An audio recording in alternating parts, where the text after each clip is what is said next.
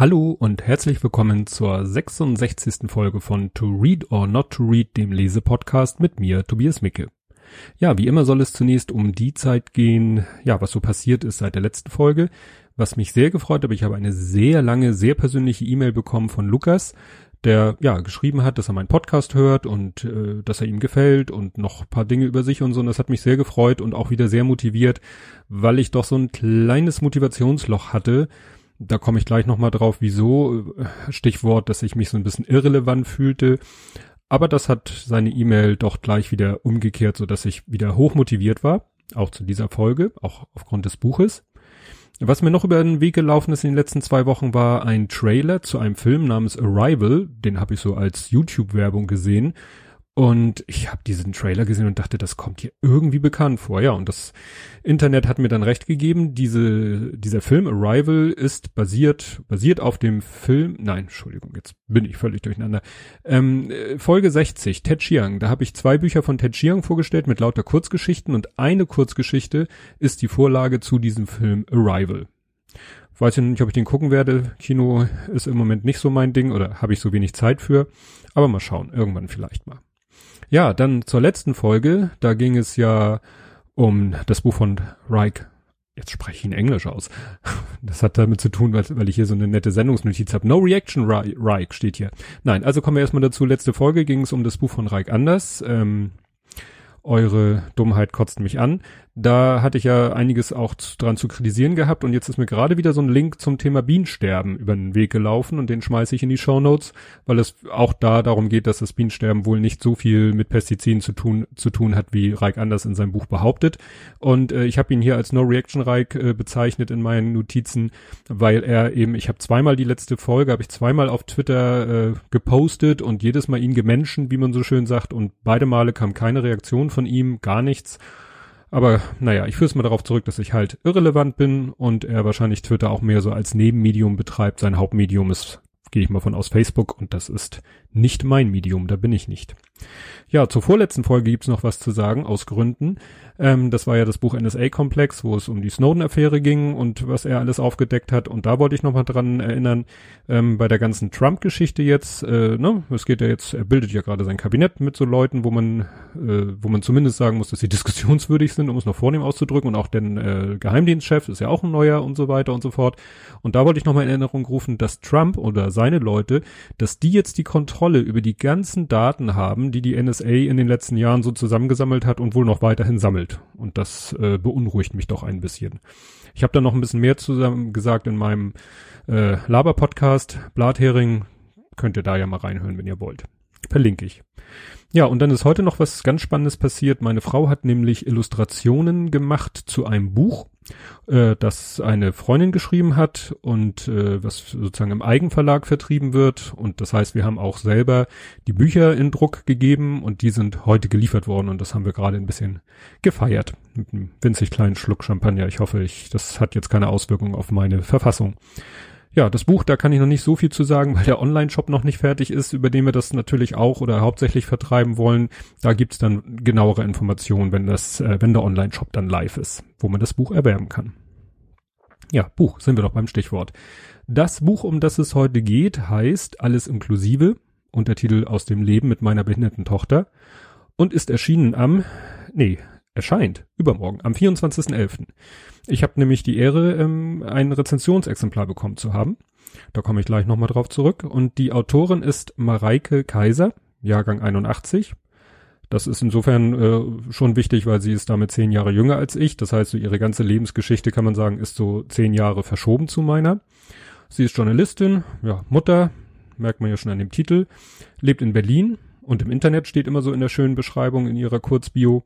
Und äh, wichtig ist eben, ihre erste Tochter kam 2011 mit einem Gendefekt zur Welt. Die zweite zwei Jahre später ohne Behinderung.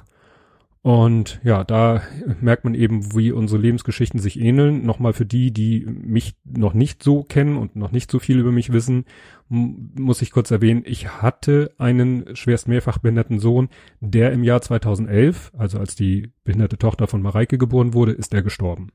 Das heißt, ich bin seit jetzt über fünfeinhalb Jahren verwaister Vater. Aber natürlich das Leben mit einem behinderten Kind ist mir eben bekannt, weil Justian lebte elf Jahre lang und war Zeit seines Lebens schwerst mehrfach behindert. Ja, und sie ist, die Autorin ist bekennende Hamburg-Vermisserin, denn der Anfang, am Anfang spielt das Buch auch, also ist ja biografisch, lebt sie auch in Hamburg. Und sie hat seit 2014 das Blog Kaiserinnenreich. Und ja, das ist mir auch mal irgendwann über den Weg gelaufen und daher kannte ich sie, kennen ist ja immer so übers Internet immer so ein bisschen in Anführungszeichen zu sehen, aber wir sind dann mal so in Kontakt über einen Tweet, den ich genau, ich habe mal was getweetet und darüber sind wir so ein bisschen kleinen Tick enger in Kontakt gekommen. Wir folgen uns, wie gesagt, gegenseitig auf Twitter. Und äh, dadurch habe ich natürlich dann auch mitbekommen, dass sie dieses Buch geschrieben hat und dass das irgendwann rauskommen wird. Und sie hat mich dann irgendwann kontaktiert und hat gesagt, sie würde mir gerne ein, gern ein Exemplar schicken, wobei sie explizit betont hat, dass sie nicht erwartet, dass ich das jetzt in irgendeiner Form rezensiere, auch wenn sowas ja offiziell Rezensionsexemplar heißt. Aber wie gesagt, ich hätte mir das Buch sonst auch gekauft und hätte es dann in diesem Podcast vorgestellt. Nur natürlich nicht jetzt schon, weil jetzt ist es noch gar nicht erhältlich. Ja, zum Buch. Eigentlich ist es ähnlich wie das Buch Lotter Wundertüte, was ich in Folge 38 beschrieben habe, weil es geht eben, wie der Titel ja sagt, über das Leben, auch in diesem Fall wirklich identisch mit einer behinderten Tochter aus der Sicht der Mutter. Und ich will gar nicht mal diesmal so viel über den Inhalt sagen, weil ihr sollt das Buch lesen. Natürlich sollt ihr jedes Buch lesen, was ich vorstelle, außer ich verreiße es total, was glaube ich bisher noch nie so richtig passiert ist. Ähm, aber ich möchte wirklich, dass dieses Buch gelesen wird. Auch oder gerade, weil ihr selber vielleicht nicht betroffen seid oder vielleicht nie betroffen sein werdet, hoffentlich. Aber äh, dieses Buch hat vieles in mir hervorgerufen. Kopfnicken, also Zustimmung, Kopfschütteln, was insofern auch Zustimmung ist, so nach dem Motto, habe ich auch so erlebt und es ist nicht schön. Lachen, weil sie es auch schafft, eben mal lustige äh, Sachen zu beschreiben, aber auch weinen. Also es war wirklich so, ich habe eine bin im Zug äh, gesessen. Ich bin letzten Donnerstag nach äh, Dortmund gefahren im Zug, wollte währenddessen lesen. Ich musste irgendwann aufhören, weil ich hatte keinen Bock im Abteil zu sitzen und äh, also mir drohten wirklich die Tränen runterzulaufen. Das fand ich ein bisschen unpassend. Naja, und ein Kapitel war auch so, äh, das werde ich vielleicht nachher nochmal erwähnen, äh, das hat mir echt das äh, Einschlafprobleme beschaffen. Weil das habe ich, also es war, sage ich mal, ein ungünstiges Kapitel zu lesen und danach das Buch zuzuklappen und versuchen zu schlafen. Das ist mir fast nicht gelungen. Meine Frau war von dem Buch so angetan, dass sie es quasi vor mir gelesen hat. Also äh, das Buch kam hier an und äh, sie hat dann quasi jede freie Sekunde, die sie hatte und äh, die ich das Buch nicht in, in Anspruch genommen hat, hat sie das Buch gelesen und sie hatte es quasi schon durch. Da hatte ich es noch nicht mal richtig angefangen. Und auch sie hat das Buch ähm, sehr bewegt und noch viele Tage beschäftigt. Ähm, und dann habe ich ihr gesagt, dann schreib das doch mal, Reike. Und das hat sie auch gemacht. Ja, wie gesagt, ich will erzählen, welche Erinnerung dieses Buch in mir ausgelöst hat. Wer mein, also wer die Podcast-Folge von Vrind bei Holger Klein gehört hat, schon zu meiner Person, der wird einiges schon kennen. Aber für die, die die Folge nicht kennen von Vrind, die erfahren das halt jetzt. Ja, wie gesagt, ich werde immer nur die Stichworte erwähnen, äh, die in ihrem Buch vorkommen. Also zum Beispiel besucht sie einen Geburtsvorbereitungskurs, wie das ja viele erstgebärende Mütter machen. Den besucht sie alleine. Bei unserem großen Sohn waren meine Frau und ich gemeinsam bei einem Geburtsvorbereitungskurs. Bei Justian, unserem mittlerweile verstorbenen Sohn, war sie alleine. Beim dritten Kind haben wir dann, äh, ja, da, da weiß man insofern, was zu tun ist und man ist dann auch viel gelassener. Aber es ist so, gerade ähm, so ein gemeinsamer Geburtsvorbereitungskurs ist dann doch manchmal schon gewöhnungsbedürftig. Ähm, sie äh, fand es äh, teilweise sehr lustig, was da an Übungen gemacht wurden. Und ich erinnere mich auch an einige Sachen, gerade Übungen zum Thema Beckenboden, das ist dann schon gerade für Männer gewöhnungsbedürftig, weil da quasi äh, die Physiologie einfach eine andere ist als bei Frauen. Ja, dann hat sie zum Beispiel, also die Autorin Mareike hat dann vor der Geburt äh, spontan unheimliche Lust auf Currywurst ähm, was nochmal so besonders ist, weil sie davor, ich glaube, knapp 15 Jahre äh, fleischlos äh, sich ernährt hat. Und so was ähnliches war bei meiner Frau auch der Fall. Sie hat äh, zu der Zeit, also vor der Geburt des ersten Kindes, war sie auch doch ziemlich konsequente Vegetarierin. Das hat sich dann auch irgendwann erledigt. Aber was so eine besondere äh, Aktion war, dass sie sagte, oh, ich hätte jetzt irgendwie Lust auf Tomatensaft und wir waren gerade in der Nähe von einem Getränkemarkt und sie ging in den Getränkemarkt und ich dachte, sie kommt jetzt mit einer Flasche raus und sie kam mit einer ganzen Kiste Tomatensaft raus. Aber ich glaube, das war am Ende dann doch schon et etwas mühsam, den auszutrinken, weil das war halt erstmal so nur so eine vorübergehende Lust. Ja, die Geburt selber bei Mareikes ersten Kind ist dann eine sehr schwierige Geburt, was auch damit zusammenhängt, dass eine PDA bei ihr nicht so ganz perfekt gesetzt wird. Und äh, ja, das erinnert mich daran, dass von den drei Geburten, ähm, die meine Frau durchlebt hat, zwei doch ziemlich schwierig waren. Die erste und die dritte. Und sie auf alle Fälle bei der ersten und der dritten, also quasi fast schon um eine PDA gebettelt hat und keine bekommen hat. Und das ist ähm, vielleicht für alle angehenden äh, äh, Mütter ein interessantes Thema vielleicht, weil also es wurde immer in den äh, Informationsabenden der Geburtskliniken wurde immer so, ja, PDA, wenn sie sagen, ich möchte eine PDA, kriegen sie sofort eine PDA und so weiter und so fort. Und in der Praxis war es dann überhaupt nicht so. Und das war gerade bei der dritten Geburt doch ziemlich heftig, weil das unser drittes Kind ein sogenannter Sterngucker war. Also das heißt, das Kind liegt auf eine besondere Art und Weise verkehrt rum, also nicht in Steißlage, aber mit dem Gesicht nach oben, wenn ich das richtig erinnere, da packen einen Link in die Show Notes. Und das macht so eine Geburt dann nochmal drei Nummern ähm, schwieriger, als es vielleicht eh schon ist. Ja, bei Mareike ist das, äh, sag ich mal, das Geburtsfinale dann auch ziemlich dramatisch und äh, nichts für schwache Nerven. Ähm, ich musste mich dann an die äh, Geburt des ersten, unseres, unseres ersten Kindes äh, erinnern, die sich auch hinzog und nicht so richtig, es fehlte sozusagen noch das letzte bisschen, damit das äh, Kind dann wirklich nun mal äh, die Welt betritt. Und dann haben die, hat die eine, die Hebamme, die quasi für uns zuständig war, wohl irgendwie, weiß ich nicht, kurz eine andere Hebamme gerufen und die kam rein und ich dachte schon so, oh mein Gott, weil das war so, die hätte notfalls wahrscheinlich auch äh, meine Frau mal kurz auf die Schulter genommen und durch die Gegend getragen, so also etwas kräftiger in der Statur und die hat sich dann auch wirklich so mit dem Unterarm, wenn ich das richtig erinnere, ist ja schon ein bisschen her, wirklich so auf den Bauch, so knapp oberhalb der Wölbung, ja nicht geschmissen, aber äh, da drauf gelegt, dass ich mir wirklich schon Sorgen um meine doch etwas zierliche Frau machte, aber es hat letztendlich zu einer natürlichen äh, Geburt geführt, ohne, ohne Konsequenzen für irgendjemanden. Ja, nach der Geburt äh, eskaliert die Situation dann ein bisschen. Es, es wird dann klar, dass äh, die Tochter ja ein besonderes Kind ist, so drücke ich das ja gerne aus.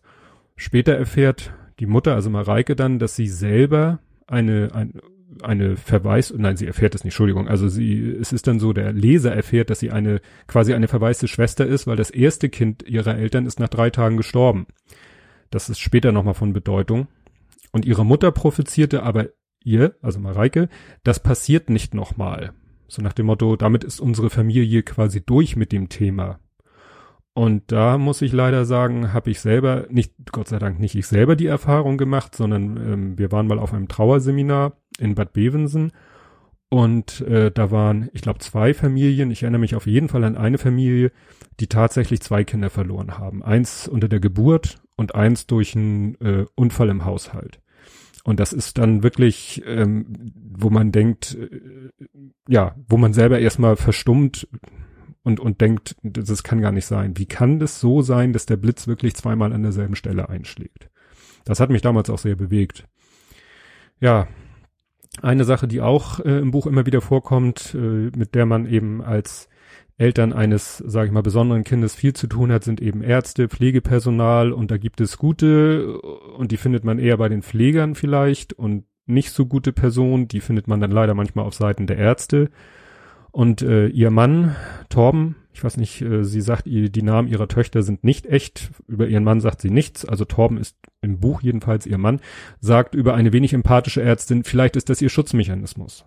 Also diese wenig empathische Verhaltensweise und das denke ich auch manchmal. Also wir hatten eben auch mit Ärzten zu tun, wo man denkt, so, also ein bisschen mehr Empathie wäre jetzt schon angebracht. Und ich denke dann auch manchmal, ja, die machen das vielleicht als Schutz, die wollen das oder dürfen das nicht an sich ranlassen, sonst macht es sie selber viel zu fertig. Aber Mareike sagt dann in dem Buch, aber wer schützt uns? Und das ist eben sehr, sehr richtig und sehr wichtig.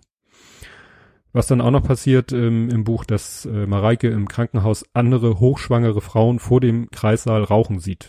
Und sie denkt dann, sie denkt, sie sagt es nicht laut, warum habt ihr nicht das kranke Kind bekommen? Und man fragt sich dann, ich habe mich selber gefragt, ist das fair? Ich weiß es nicht, aber ich glaube persönlich, dass besondere Menschen besondere Kinder bekommen. So tröstet man sich vielleicht. Ja, was bei ihr dann anders ist als bei uns, ist, äh, sie haben dann so eine Diagnose-Achterbahn, nenne ich das. Äh, ne? Mal ist es, heißt es, es ist dies, dann heißt es, nein, es ist das. Und das ist natürlich ganz wichtig, weil in Zeiten von Google kann man natürlich nach jedem Begriff, den ein Arzt im Gespräch fallen lässt, googeln und äh, sich die Bilder angucken, die das Internet dazu ausspuckt oder die, ähm, ja, die Therapiemöglichkeiten, die Lebenserwartung und alles. Das hatten wir nie, so eine Diagnose-Achterbahn, weil wir einfach keine Diagnose hatten. Ja, sie äh, erzählt dann noch von einer Fahrt zur Familie und erzählt dann, äh, ist auch wieder ein Zitat, der kleinste Mensch braucht die meisten Sachen. Und das war bei uns auch so. Also wenn wir mit der ganzen Familie vielleicht mal zwei Wochen Aufenthalt in der Sternbrücke hatten, dann war das Auto voll und äh, ja, das meiste Volumen nahm die Sachen von Justian in Anspruch. Klar, das war der Rollstuhl, aber auch viele andere Sachen, äh, Windeln und ähnliche Sachen. Ich werde da mal ein Foto verlinken. Ich habe das mal dokumentiert. Da geht es in erster Linie um unser Auto, was wir damals hatten, aber auf dem Foto sieht man sehr schön, wie äh, Kofferraum-Tetris haben wir das immer genannt. Ja, schon relativ kurz äh, nach der Geburt des ersten behinderten Kindes wünscht Mareike sich dann noch ein Kind, ein normales Kind. Und das ist, das Gefühl kennen meine Frau und ich sehr gut, weil wir uns ja auch natürlich allerdings mit einem deutlich größeren zeitlichen Abstand genau das gleiche gesagt haben. Das war bei uns dann, wir hatten ja ein gesundes Kind ohne Behinderung aber wir wollten dann gerne noch ein zweites Kind, weil es war sozusagen von vornherein die Planung, zwei Kinder zu haben. Und dann haben wir gesagt, gut, dann möchten wir jetzt zwei gesunde Kinder haben. Deshalb gibt's natürlich bei, gab's bei uns ein bisschen Ursachenforschung, die bei uns aber nicht so richtig möglich war, weil es keine Diagnose gab. Bei ihr findet man dann tatsächlich etwas, äh, ein, ein sehr, sag ich mal, exotisch komplizierten Gendefekt, der vermutlich auch dafür verantwortlich war, dass ähm, eben das erste Kind ihrer Eltern gestorben ist. Nur dass man damals halt noch nicht genau wusste, nicht auf die Idee gekommen ist, äh, womit das zusammenhängen kann. Ja, ein anderes wichtiges Thema, was Mareike anschneidet, ist, äh, nennt sie, oder das Kapitel heißt Therapieterror. Und die Frage, kann man zu viel oder zu wenig therapieren? Welche Th Therapien sind wirklich sinn- und wirkungsvoll? Also wir waren auch mal bei einem, ja, ich meine, wir waren mal bei einem Osteopathen und das ist ja auch umstritten, ob Osteopathen wirklich sinnvolle Dinge tun. Ich weiß auch nicht, ob sie in dem Fall damals bei Justian was Sinnvolles getan haben. Wir waren da auch, glaube ich, nur einmal oder zweimal zur Behandlung und haben dann gemerkt, dass in diesem Fall bringt es nichts. Ja, aber es ist eben, es gibt so viele Therapiemöglichkeiten und so viel Sachen, die auch wirklich in so einer Grauzone sind, wo man manchmal fragt, also zum Beispiel Delfintherapie, da hatten wir immer so ein bisschen, hm, ist das jetzt wirklich, dass das Kind davon so unheimlich profitiert oder ist das nur einfach die Reise, die besondere Situation, dass, äh, dass die ganze Familie da irgendwie zusammen unterwegs ist und so und sich um nichts Gedanken machen muss? Ist das der eigentliche Faktor, Wirkungsfaktor bei so einer Delfintherapie oder ist es wirklich die Tatsache, dass das Kind mit Delfin im Wasser rumschwimmt? Weil gerade bei unserem Sohn, der hätte davon, jedenfalls nach unserem Empfinden, gar nicht so richtig realisiert, was da gerade um ihn herum passiert. Vielleicht so eine Gesamtstimmung, so eben so, dass insgesamt eine andere Lebenssituation da ist. Aber tja, ob dann wirklich die Delfine ihm helfen oder geholfen hätten, wage ich zu bezweifeln. Ja, dann kommen wir jetzt zu einem etwas unangenehmen Thema Sie schreibt das aber auch ganz offen. Ähm, es geht um Scheiße. Und zwar benötigt äh, ihre Tochter Unterstützung, ja, beim, beim Darmentleeren. Das funktioniert bei ihrer Tochter technisch etwas anders, aber bei uns war es ähnlich, weil Justian hat dann irgendwann äh, gar nicht mehr abgeführt, also war chronisch verstopft und äh, wir haben nun die, das war damals das Mittel der Wahl der Ärzte, mit so äh, Einläufen gearbeitet und das ist keine schöne Sache. Das ist wirklich, da, da ist man dann vielleicht sogar ein Stück weit froh, dass man den Eindruck hat, das Kind bekommt nicht so richtig mit, was da gerade mit ihm gemacht wird, weil das stelle ich mir doch sehr für, für beide Seiten sehr unangenehm vor. Also wenn ich mir vorstelle, ich, mit mir müsste das gemacht werden aus irgendwelchen medizinischen Gründen, dann wäre mir das natürlich tierisch unangenehm. Ja. Aber es gehört halt auch dazu. Es ist auch so eine Tätigkeit, die pflegende Eltern übernehmen, wo man vielleicht auch nicht viel drüber redet, aber es gehört halt dazu. Und ich finde auch gut, dass Mareike das eben in ihrem Buch auch so offen darstellt, in aller, in seiner ganzen, ja, Explizitität, um es mal so komisch auszudrücken. Ja, dann kommt da noch so eine ganz extreme Arschlochärztin in dem Buch vor. Und die rät Mareike, ihren Mann sozusagen, muss man allgemein auszudrücken, bei Laune zu halten und, und malt den Teufel in Form von, ja, alleinerziehender Mutter an die Wand. Und da muss ich sagen, das ist leider manchmal so. Also wir kennen auch einen Fall, eine Frau mit einer schwerst mehrfach behinderten Tochter, die von ihrem Mann dann wirklich ganz konkret äh, verlassen worden ist, weil er sagte, nö, ich komme mit dieser Situation nicht klar. Also mit der Tatsache, dass ich eine behinderte Tochter habe und mich um die kümmern muss und so und mit der in einem Haushalt leben, nein, das kann ich nicht. Und als wäre das nicht schon schlimm genug, ist es dann auch so klischeemäßig gelaufen, dass der sich dann eine andere Frau gesucht hat, die auch nun so gar nichts damit anfangen kann und äh, dann auch am liebsten möchte, dass die alleinerziehende Mutter ihre schwerbehinderte Tochter in eine Einrichtung gibt, so nach dem Motto, damit äh, sie selber arbeiten, damit dann die pflegende Mutter nicht pflegen muss, sondern arbeiten gehen kann, damit der Mann weniger Unterhalt zahlen muss. Also solche Menschen gibt es. Ist nicht schön. Ja, dann besuchen sie mit ihrer, also jetzt sind wir wieder bei Mareike, die besucht dann mit ihrer Tochter oder mit ihrem Mann auch zusammen eine Krabbelgruppe äh, ausschließlich behinderte Kinder, da geht's dann los, der Vergleich mit anderen behinderten Kindern. Und das ging mir genauso, als wir zum ersten Mal ähm, WUI-Nachmittag hatten. WUI steht für Werner Otto Institut, das ist ein sozialpädiatrisches Zentrum hier in Hamburg. Und da äh, hat, waren wir in einem Elterngesprächskreis, haben uns mit anderen Eltern ausgetauscht. Es gab aber auch immer so Nachmittage, wo wir dann äh, uns mit den Kindern zusammen dort getroffen haben und man da Spielangebote für die Kinder hatte. Und da hat man dann zum ersten Mal die Kinder gesehen. Und auch da guckt man natürlich, Mensch, was kann dieses Kind, was kann jenes Kind? Und dann war da zum Beispiel ein Kind, das Justian relativ ähnlich war, aber älter war und man dann natürlich guckte, hm, der ist jetzt ein bisschen älter, der kann dies und jenes wird Justian das vielleicht auch mal können.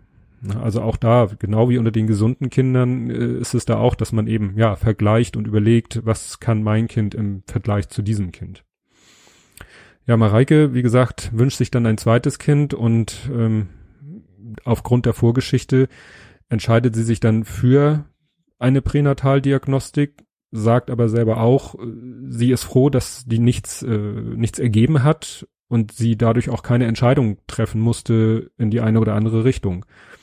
Und das geht uns genauso. Ich, wir wissen auch nicht, was wir getan hätten, wenn die das bisschen an Pränataldiagnostik, was wir gemacht haben, also es bestand eigentlich nur aus einem 4D-Ultraschall, so nennt sich das. Mehr äh, haben wir da nicht gemacht. Aber wie gesagt, das ist eine schwierige Situation, wo wir froh sind, dass wir da nie äh, wirklich eine Entscheidung treffen mussten. Das ist ja alles gut gewesen in der Diagnostik oder in der während der Schwangerschaft und äh, am Ende auch. Ja, weiteres schwieriges Thema äh, Kitasuche. Kitasuche ist ja eh so ein Thema. Da, einige machen sich da Sorgen, ob der Kita ihr Kind äh, schon gut auf das Abitur vorbereitet. Ähm, Eltern behinderte Kinder haben meistens das Problem, überhaupt einen Kindergartenplatz zu finden. Wir haben mit Justian, äh, also für Justian versucht, einen Kindergartenplatz zu kriegen, als er drei Jahre alt war. Ähm, wir haben dann einen gefunden, als er fünfeinhalb war.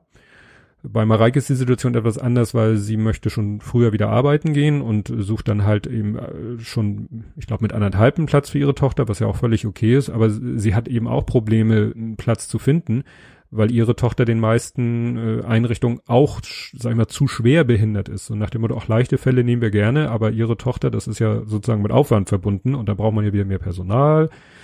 Und es ist, was ich da erschreckend finde, wie ich schon eingangs sagte, die, ihre ganze Geschichte ist so Pi mal Daumen zehn Jahre, naja, fünf, fünf Jahre versetzt zu unserer und es scheint sich nichts geändert, nichts verbessert zu haben. Das finde ich ein bisschen erschreckend. Ja, Mareike erfährt dann auch äh, etwas, was ich auch erst äh, lernen oder verstehen lernen musste, dass nämlich jedes Kind schulpflichtig ist. Ne? Also man denkt, äh, kann das Kind nicht irgendwie na, ewig weiter in Kindergarten, weiß ich nicht, ob das das Richtige wäre, aber ähm, es nennt sich halt Schule. Es war für Kinder, äh, Justian war eben, ist auch zur Schule gegangen, aber das hatte halt mit Schule in dem Sinne nichts zu tun, weil es gab da auf seiner Seite nichts, was er hätte lernen können. Ja, weil keine Kommunikation möglich war, keine richtige Interaktion. Es war eigentlich mehr ein Betreuen und es war, soweit wir das beurteilen können, von außen eine gute Betreuung. Aber es nennt sich halt eben Schule. Und da ist ja auch das Thema Inklusion in der Schule. Also Justian ging eben auf eine, wie soll ich sagen, auf eine spezielle Schule. Ja, nach der Geburt ihrer zweiten, kerngesunden Tochter will Mareike dann möglichst schnell nach Hause. Das ist so, bei meiner Frau war das beim dritten Kind auch so. Da hat sie gesagt, ich bleib da keine Nacht. Also die, die Geburt war so über die Nacht hindurch und am nächsten Morgen äh, sind wir dann nach Hause gefahren. Und äh, Mareike ging es dann ähnlich, weil sie halt auch von Krankenhäusern die Schnauze voll hatte. Und sie lässt sich auch nichts mehr gefallen. Also klar, man lernt natürlich auch mit der Zeit mit dem Krankenhauspersonal anders umzugehen. Das heißt nicht, dass man von vornherein unhöflich ist, aber dass wenn man irgendwas nicht möchte oder etwas möchte, dass man da auch dann drauf besteht und sich nicht mehr so leicht abspeisen lässt. So im Rahmen der Möglichkeiten. Wie gesagt, meine Frau hat auch bei der dritten Geburt keine PDA bekommen. Äh, man hat dann äh, manchmal äh, ja auch keine richtige Handhabe, man hätte keinen Druck mit und man kann ja nicht die Knarre ziehen und den Leuten sagen, so jetzt PDA, sonst, äh, ja, vergessen wir das. Also, ach so, dann äh, bekommt Mareikes Familie eine Familien, Familienhebamme.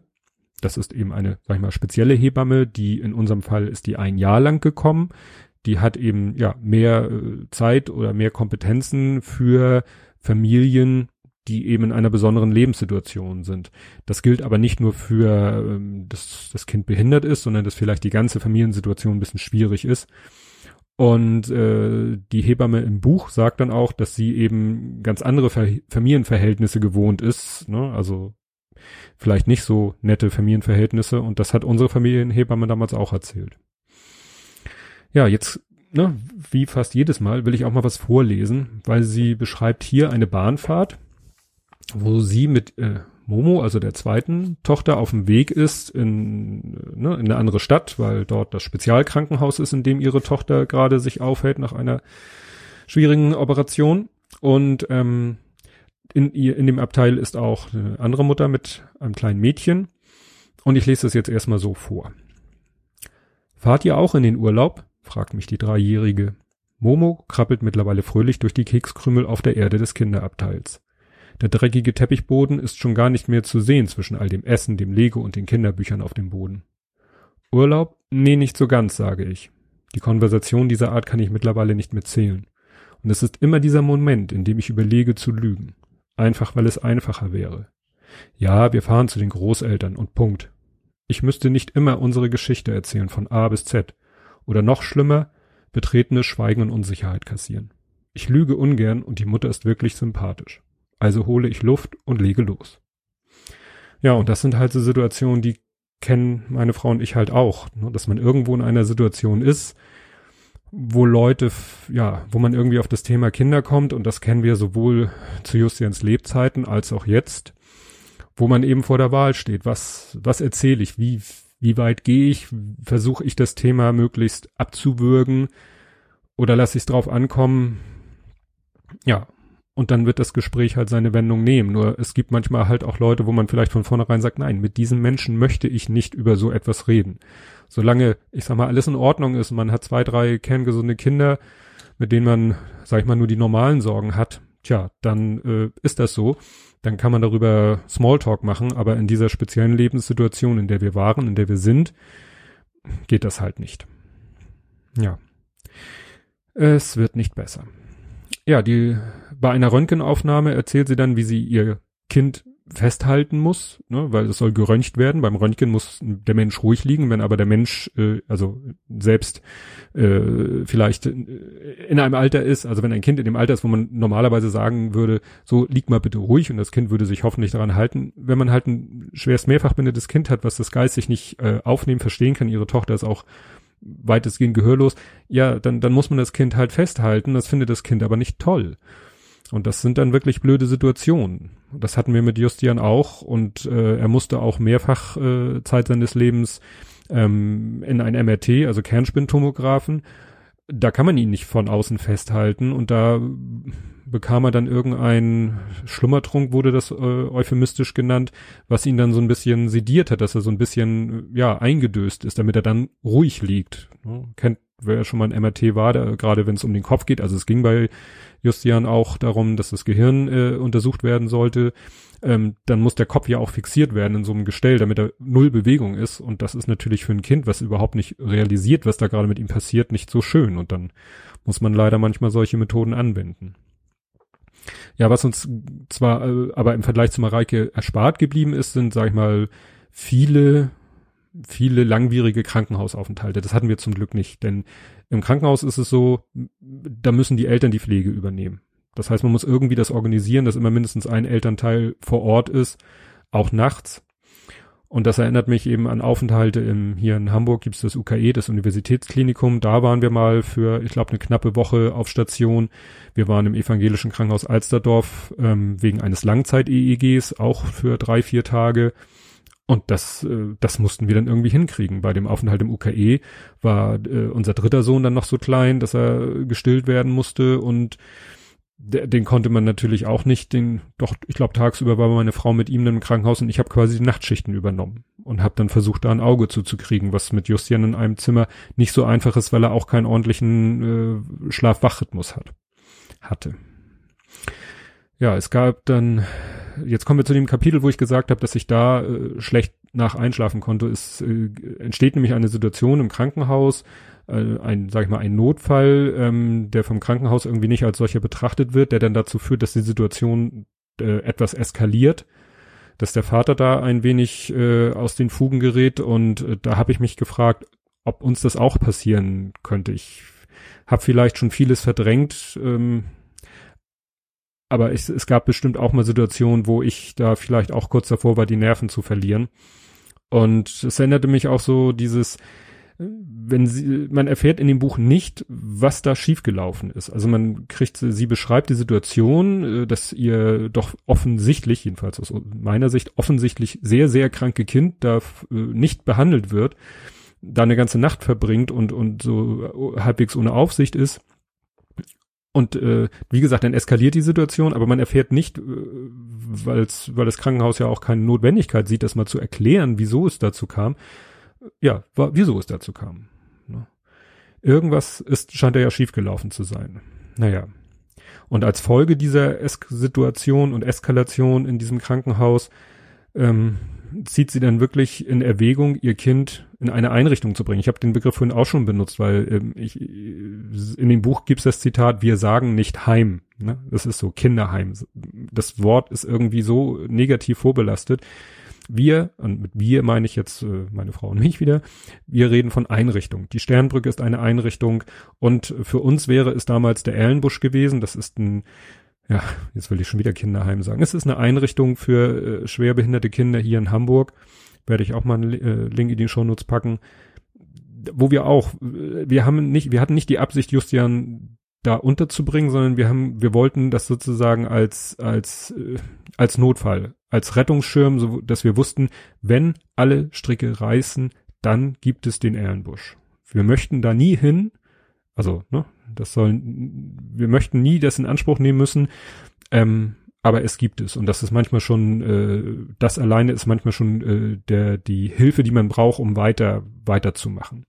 Und zum Glück gibt es ja auch noch das Kinderhospiz Sternbrücke und das war für uns eben eine ganz große Entlastung, dass wir da dann zur, damals hieß es Kurzzeitpflege, heute heißt es sehr passend Entlastungspflege. Das hat uns damals auch wirklich äh, geholfen, als, als Familie weiter zu, zu existieren und nicht daran äh, kaputt zu gehen an der Belastung, die das Leben mit so einem schwerbehinderten Kind nun mal wirklich mit sich bringt. So, und jetzt werde ich etwas machen. Ich werde wieder etwas vorlesen, aber ich will vorher etwas machen, was ich bei, bei Twitter gelernt habe. Bei Twitter schreiben manchmal Leute so TV oder CN, das heißt dann irgendwie Content Note und Trigger Warning und so. Ähm, äh, also die nächsten zwei Minuten geht's um das Thema Suizid. Also wer damit ein Problem hat, der überspringt bitte mal die nächsten zwei Minuten. Ich lese jetzt mal wieder was vor. Äh, da ist nämlich die Mareike noch in der Einrichtung, die sie äh, so als Ausweg äh, sich vorstellen lässt und äh, sie unterhält sich da mit der, ja, mit einer Dame. Ich bohre weiter mit meinen Fragen. Wie kommen Kinder hierher? Warum können sie nicht bei ihren Eltern bleiben? Einige haben gar keine Eltern mehr, sagt Frau Meier knapp. In einem besonders schönen Kinderzimmer spricht sie weiter. Der Junge, der hier wohnt, hat mittlerweile ein gutes Verhältnis zu seinen Eltern. Als sie bei uns ankam, sagte uns der Vater, es gäbe für ihn nur noch zwei Optionen.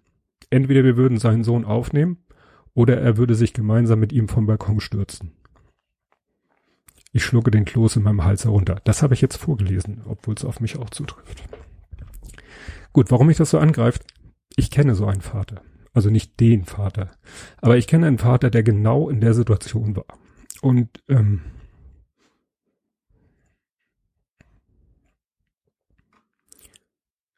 ich finde, das ist ein ziemlich ähm, ziemlich schwaches Bild für unser, ähm, ja, wie soll ich sagen, für unsere Gesellschaft, für unser Gesundheitssystem, dass es ja, dass es solche Fälle gibt, dass also wirklich ähm, es manchmal so weit kommen muss. Also wie gesagt, in dem Fall, den ich kenne, war das auch so, da hat der Vater das auch gesagt, den Leuten, die sozusagen die Macht hatten, die Situation, in der er sich befand, mit seiner Familie, äh, diese Situation zu deeskalieren. Und er äh, hatte aber den Eindruck, wenn er das jetzt nicht sagt, und er hat das nicht nur so gesagt, sondern äh, ja, dann wäre das vielleicht äh, so weitergegangen. Also wie gesagt, das ähm, muss man sich wirklich äh, klar machen, dass es, äh, dass es solche Familien gibt, die in solchen Situationen leben und vielleicht kurz davor sind, äh, um es mal so auszudrücken, den Bach runterzugehen. Und das finde ich ist wirklich, ja, ein, ein Armutszeugnis. Also bei Mareike ist dann die Rettung, dass sie dann erfahren, dass es auch die Möglichkeit gibt, äh, umfangreiche Unterstützung für die Pflege zu Hause zu bekommen. Aber da fragt sie sich dann auch, warum erzählt einem niemanden etwas davon? Warum äh, muss man sowas immer selber rausfinden? Warum kommt nicht irgendwie, was weiß ich, die Krankenkasse und sagt so hier, die und die und die und die Unterstützungsmöglichkeiten habt ihr? Man hat immer das Gefühl nach dem Motto, klar, kostet das irgendwie irgendwo Geld, aber ja, warum äh, lasst ihr es lieber so weit kommen, wie es äh, in Mareikes Fall gekommen ist, dass der Vater da am besten eskaliert ist? Warum musste es so weit kommen? Warum ließ sich das nicht vorher verhindern? Ne? Weil solche Familien sind halt oftmals an der Belastungsgrenze oder darüber hinaus. Aber wie gesagt, sie finden dann durch diese Unterstützung, ja, gerät das Leben wieder in geordnete Bahn. Mareike kann arbeiten, ihr Mann Torben pflegt, aber eben halt mit Unterstützung von außen. Und bei uns war es nun umgekehrt. Ich bin arbeiten gegangen, meine Frau hat gepflegt. Das ist oftmals so, wo es vielleicht nicht so sein müsste. Bei uns war das einfach so aufgrund der Tatsache, dass ich nun, sag ich mal, den, den, wie sagt man so schön, den besser dotierten Job hatte. Und danach muss man dann auch gehen. Aber wir kennen auch Familien mit, sag ich mal, mit gesunden Kindern, wo, wo es wirklich möglich ist, dass die, die beide sich die Arbeit teilen, sowohl die der, der Kindererziehung, vielleicht auch des Haushaltes und allem, und auch der, sag ich mal, des, des Gelderwerbs. Aber das ist leider immer noch die Ausnahme. Ja, einen sehr schönen Satz sagt Mareike dann in dem Buch und den äh, möchte ich auch kurz zitieren. Sie muss nichts werden, es reicht, wenn sie einfach ist. Und den Punkt haben wir bei Justian dann halt auch irgendwann erreicht. Und das war auch dann der Punkt, wo wir dann wirklich die, die Therapien so zurückgefahren haben auf, auf das, was wirklich wir für notwendig und sinnvoll erachtet haben und nicht noch überlegt haben, was könnte man noch und könnte man dies noch und das noch, sondern ne, er muss nichts werden, er, er muss einfach, nein, er muss gar nichts, es, ist, es reicht, wenn er einfach ist. Ja, nichtsdestotrotz hat man dann das Thema, was in diesem Buch auch natürlich vorkommt, der Kampf mit den Krankenkassen um irgendwelche Sachen. Äh, es sind äh, dann, wenn es dann mal zu einem positiven Ergebnis kommt, wenn die Krankenkasse dann irgendwas bewilligt, wo sie sich erst mit Händen und Füßen gewehrt hat, dann sind das alles Einzelfallentscheidungen, also quasi Kulanz. Oftmals ist es so, dass es mein Kenntnisstand vor Gericht, also vor den Sozialgerichten gefällte Entscheidungen haben keine Präzedenzwirkung. Das heißt, die nächste Familie kann sich nicht darauf beziehen und sagen, ja, die haben das bekommen, also müssten wir das auch auch bekommen, weil ne, jedes Kind ist anders und in diesem Fall wird es einem eher zum, zum Nachteil ausgelegt. Und so entsteht halt der Eindruck, dass unsere Kinder, also unsere behinderten Kinder, dass die eben eine Last sind, eine finanzielle Last sind für die Gesellschaft, äh, vielleicht auch so eine Last sind, alleine durch ihre Existenz und wir hatten ziemlich guten Kontakt zu einem Orthopädietechniker, also einem, der sich gekümmert hat um Rollstuhl und andere Hilfsmittel, die ne, angepasst werden müssen.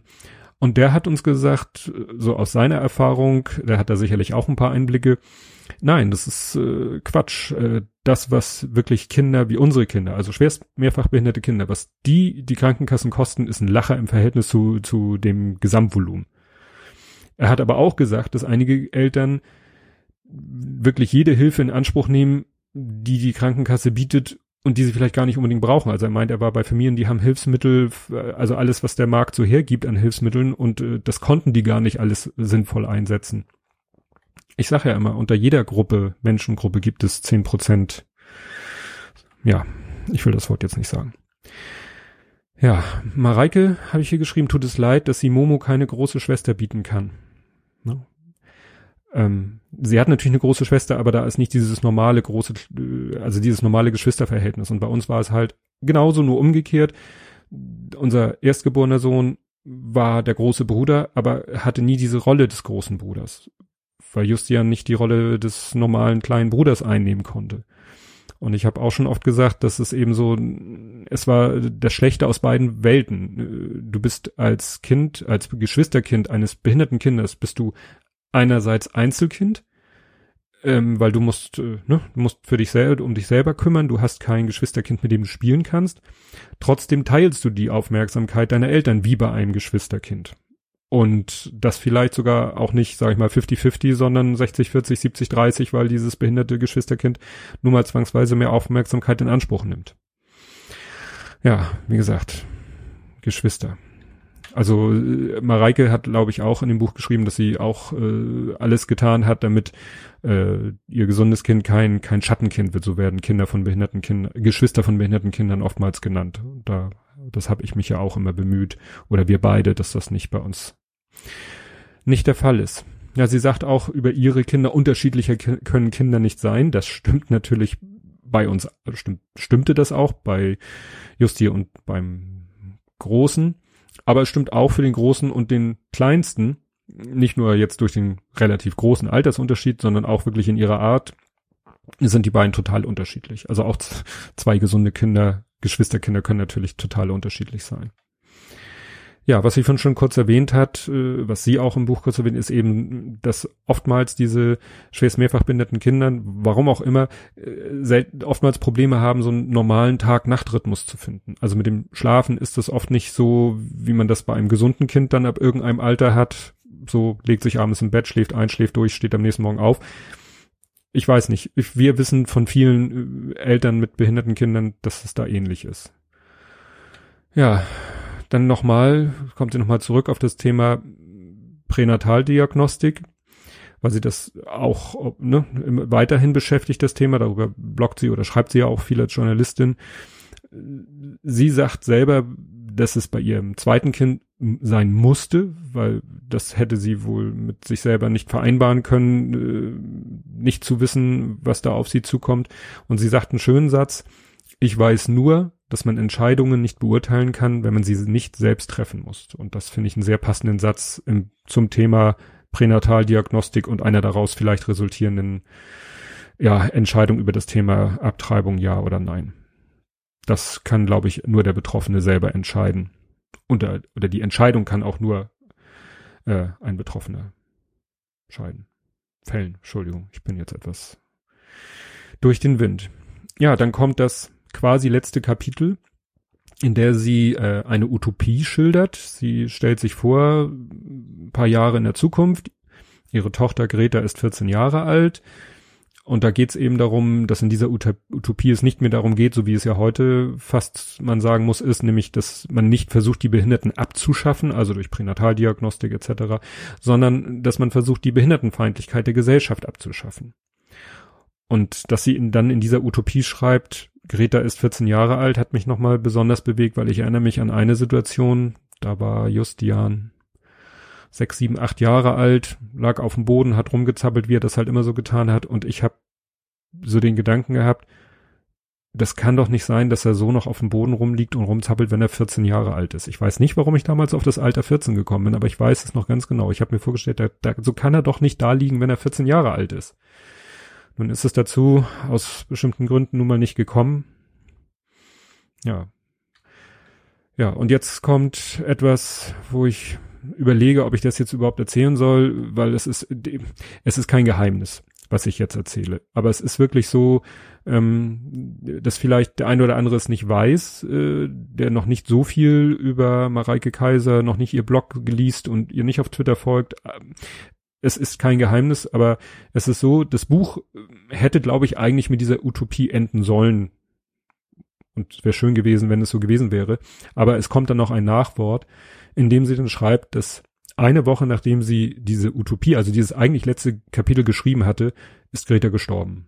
Und ich weiß noch, wie ich davon erfahren habe. Ich habe es nämlich erst gar nicht begriffen. Ich habe mal zufälligerweise wieder in ihrem Blog gelesen und wunderte mich, dass es in, in ihrem Blog plötzlich so viel um äh, Leben, Tod und Trauer ging. Und ich so, aha.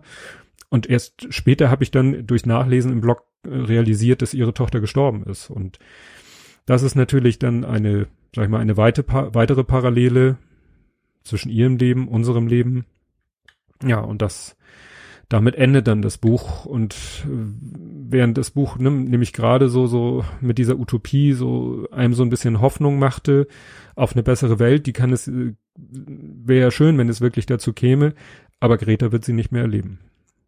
Aber es ist ja auch ein bisschen, äh, ich glaube, das betrachtet Mareike all, so als ihre Aufgabe, trotzdem weiter zu kämpfen, dafür, dass es vielleicht mal, dass diese Utopie doch mal wahr wird. Ja, ganz zum Schluss kommen dann im Buch noch Empfehlungen zum Weiterlesen. Das sind hauptsächlich Links zu Institutionen. Interessanterweise ist da auch ein Link drinne zu den verwaisten Eltern Hamburg. Ne, also, ne, sie ist ja jetzt eigentlich, ist ihr Lebensmittelpunkt ja Berlin. Aber es gibt einen Link zu den verwaisten Eltern in Hamburg. Da waren ja Geli und ich, meine Frau und ich, waren auch in einer Trauergruppe. Und ähm, da möchte ich darauf hinweisen, das ist vielleicht jetzt nur für die Hamburger interessant, ähm, es ist ja jetzt Weihnachtszeit, geht ja jetzt los, Wochenende ist erster Advent. Am zweiten, immer am zweiten Advent ist der Weltgedenktag für alle verstorbenen Kinder. Und da findet im Hamburger Michel ein Gedenkgottesdienst statt, der wird ausgerichtet von den verwaisten Eltern Hamburg. Ja, da werden wir wie jedes Jahr wieder sein. Vor zwei Jahren haben wir da selber auch den mitgestaltet, den Gottesdienst in der Form, also da sind immer Eltern verwaiste Eltern, die selbstgeschriebene Texte vorlesen. Das haben wir auch schon getan. Naja, und vorher werden da immer Erinnerungskerzen angezündet. Und wenn ich in der Situation selber nicht ähm, zu, äh, ja, abgelenkt sein werde, vielleicht von eigenen Gedanken an Justian, ich habe mir fest vorgenommen, für Greta auch eine Kerze anzuzünden. Ja, das Buch ist verschieden, verschieden. Freudscher Versprecher. Das Buch ist erschienen im Fischer Verlag. Und da ich jetzt selber mit dem Buch, was meine Frau illustriert hat, mitgekriegt habe, was für ein Akt das ist, so ein Buch zu verlegen, ne, ist das schon interessant, was so ein Verlag für Arbeit hat. Also es erschien im Fischer Verlag, gibt es als Taschenbuch ziemlich dick, also für ein Taschenbuch ziemlich dick. Vielleicht nennt sich das auch wieder, ich glaube Klappenbroschüre nennt sich das. Es gibt ja immer so Fachausdrücke. Als Taschenbuch und Kindle E-Book bei Amazon. Und das soll es zu diesem Buch gewesen sein. Ja, ich hoffe, das war jetzt nicht zu katastrophal. Wie man merkt, es hat mich doch sehr bewegt, dieses Buch. Ähm, ich freue mich schon, am 7. Dezember Mareike persönlich ja kennenzulernen, also zu sehen auf jeden Fall, weil sie wird das Buch hier in Hamburg ähm, vorstellen in, in einem Rahmen und im Rahmen einer Lesung. Und da werden meine Frau und ich hingehen. Müssen wir Babysitter, naja, Babysitter, er ist ja kein Baby mehr, aber Kinderbetreuung organisieren. Da freue ich mich schon, dass wir sie da mal sehen werden. Und das soll es für dieses Mal gewesen sein und damit verabschiede ich mich bis zum nächsten Mal. Tschüss.